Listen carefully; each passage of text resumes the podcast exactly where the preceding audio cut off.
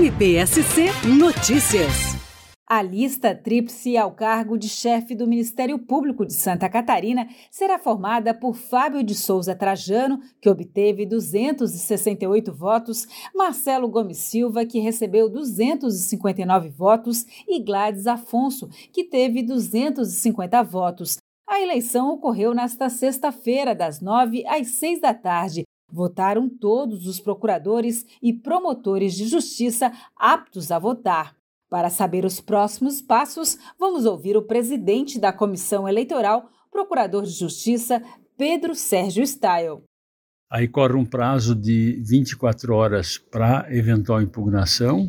Se tiver impugnação ou sem impugnação, o resultado da eleição vai para o órgão especial do Colégio de Procuradores para homologação. Se tiver impugnação, o colégio, o órgão especial decide a impugnação. E se não tiver impugnação, ele homologa o resultado.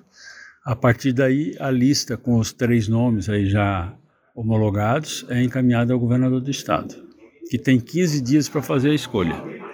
Se ele não escolher, automaticamente é empossado o mais votado.